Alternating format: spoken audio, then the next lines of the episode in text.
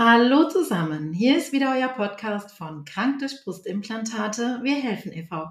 Eure Aufklärerinnen rund um Brustimplantate. Hallo, hier ist Birgit. Ich bin die Gründerin der deutschsprachigen Aufklärungsarbeit zu Brustimplantaten, bin selbst Betroffene, habe mir nach einer starken Gewichtsabnahme im Jahr 2010 Silikonimplantate, texturierte Implantate der Firma Allergan einsetzen lassen, die inzwischen weltweit nicht mehr eingesetzt werden. Und bin daran stark erkrankt. Habe das nach zweijähriger Arztodyssee ohne Diagnose 2016 erst erkannt, habe meine Implantate entfernen lassen und bin leider krank geblieben, weil ich einfach schon zu viel Silikon im Körper hatte. Nun kann man einfach mit äh, solchen Erfahrungen unterschiedlich umgehen. Man kann verzweifeln daran. Es war auch, ich hatte eine sehr schwere Zeit tatsächlich, ähm, habe aber dann einfach auch diese Erfahrungen dafür genutzt, zu sagen, okay, ich möchte andere Frauen schützen, die schon erkrankt sind. Ich möchte sie mit Infos versorgen und ich möchte andere Frauen und Mädchen rechtzeitig erreichen, damit sie sich eventuell auch gar nicht für Implantate entscheiden. Und ja, so habe ich dann irgendwann mal auf sogenannten vermeintlichen Schönheitsportalen meine Nummer gestreut. Dann ist erst mal sechs Monate gar nichts passiert.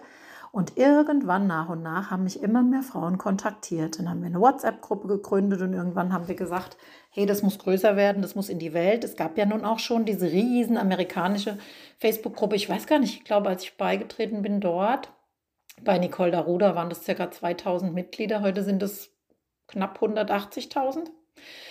Ähm, genau, und dann habe ich eben auch eine Facebook-Gruppe gestartet. Ähm, dann ist es so ein bisschen langsam angelaufen. Ich war allerdings nicht müde und habe, ähm, also müde war ich schon und krank, aber ich habe einfach ganz, ganz viele Redaktionen angeschrieben und habe einfach meine Geschichte erzählt und gestreut. Und dann habe ich wieder sehr lange gewartet. Und es hat zwei Jahre gedauert, in der die Gruppe tatsächlich nur auf 70 Frauen angewachsen ist. Und dann ähm, hat eine Redaktion, und zwar von Sat1, das hieß damals Akte 2018, tatsächlich reagiert. Wir haben gedreht und dann ging es los. Wir haben, wir sind immer größer geworden.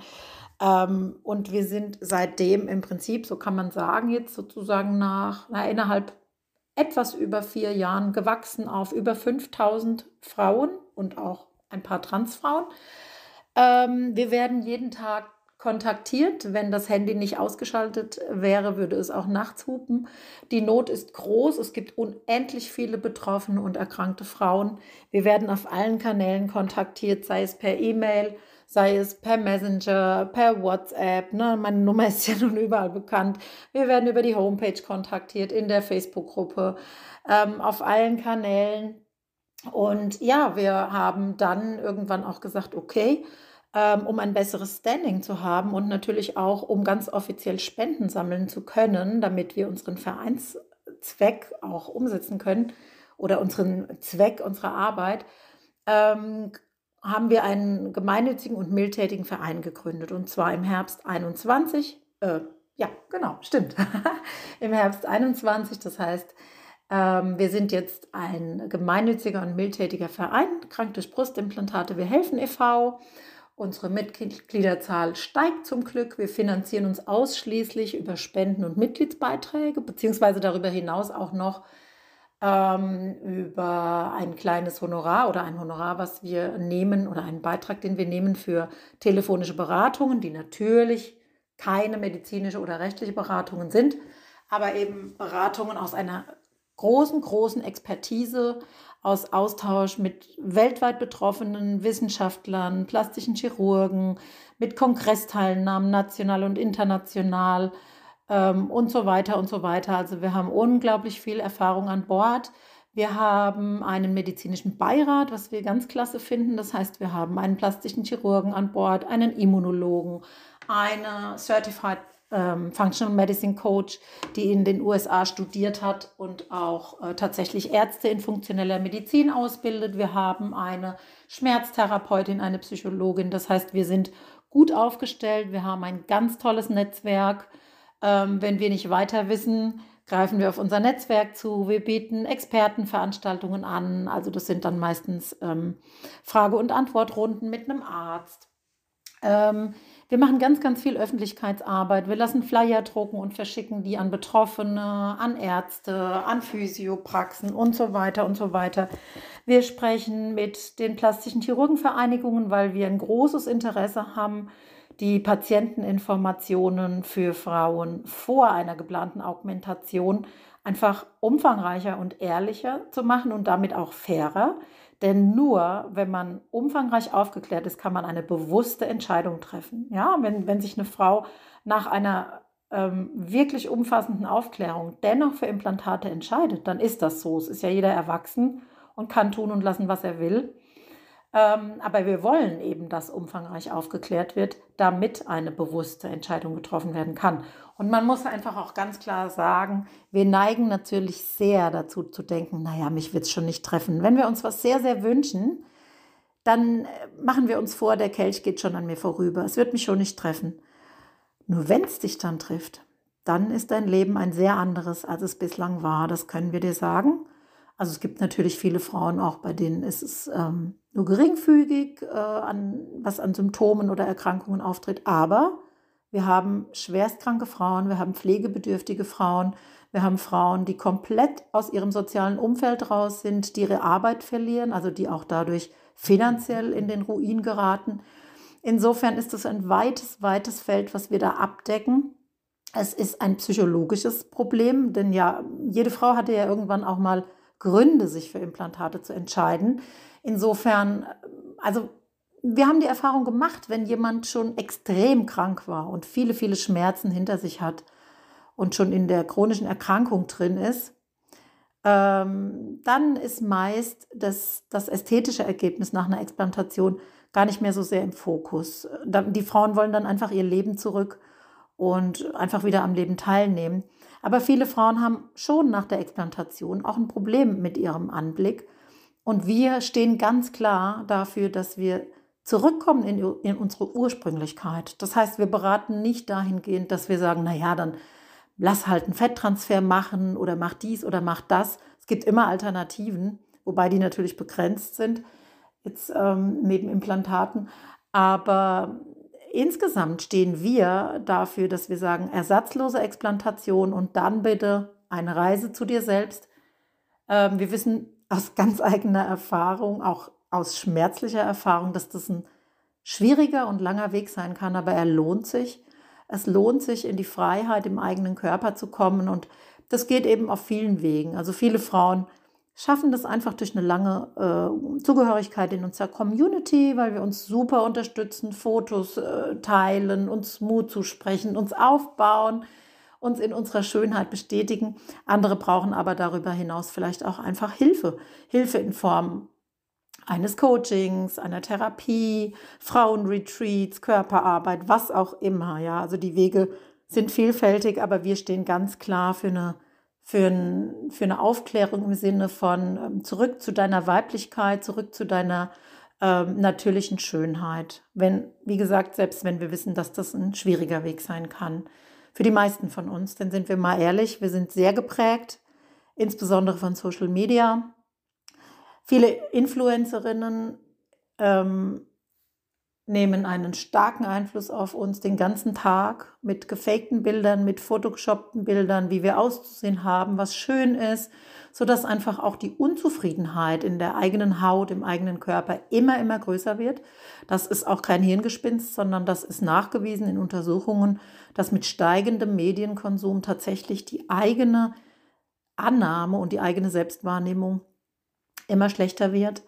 Ähm, insofern ähm, ist es natürlich ein, ein harter Weg und eine starke Arbeit, die wir da machen müssen, weil natürlich mm, auf Instagram und wo auch immer viele, viele, viele Influencerinnen und viel, viel Werbung unterwegs ist. Ähm, ja, das war jetzt mal so, eine, so, ein kleiner Abriss darüber, was wir machen. Es ist uns schon gelungen im letzten Jahr, also 22, in mehreren Zoom-Gesprächen mit dem BfArM, also dem Bundesinstitut für Arzneimittel und Medizinprodukte in Deutschland, ähm, zu erreichen, dass deren Patienteninformationen auf der eigenen Homepage ähm, erweitert wurden, genauer gemacht wurden, also etwas strenger verfasst wurden. Da freuen wir uns sehr drüber. Ja, es geht für uns auch nicht darum, gegen irgendwen zu arbeiten, sondern Hand in Hand zu arbeiten und zu sagen, hey, wir sind da weltweit. Es gibt uns, ganz, ganz viele Frauen erkranken an Implantaten. Wir brauchen Unterstützung, Hilfe. Wir müssen ernst genommen werden. Wir sind keine kleine Randgruppe, die sich was einbildet, sondern also Wissenschaftler, mit denen wir arbeiten, sprechen, sprechen inzwischen von über 20 Prozent Betroffenen. Das heißt im Prinzip, ein Viertel aller Implantatträgerinnen weltweit wird erkranken an Implantaten. Und äh, das ist eine hohe Zahl, ja, während plastische Chirurgen gerne von einem Prozent sprechen. Und da muss man ja schon sagen, das klafft doch sehr auseinander. Ich lasse das jetzt mal im Raum stehen, woran das liegen könnte, dass plastische Chirurgen gerne nur von einem Prozent sprechen. Ähm, wir müssen uns einfach fragen, ob da neben dem Heilauftrag, den ein Arzt mal hatte, nicht doch auch so ein bisschen der Unternehmergeist um die Ecke kommt und da einfach auch so ein bisschen verschwiegen wird, ja, äh, was es alles so an Risiken gibt. Ja, das war jetzt so ein kleiner Rundumabriss, was wir tun. Wir tun das unaufhörlich, wir tun das unbezahlt. Wir sind alle ehrenamtlich, wir sind zum Teil leider krank geblieben weil man muss auch ganz klar sagen, ein Teil der Frauen, bei denen eben eine Ruptur vorlag oder die Tragedauer zu lang war oder und oder auch Frauen, die eben schon Vorerkrankungen hatten oder Dispositionen für eine Autoimmunerkrankung, die dann eben stärker wurde.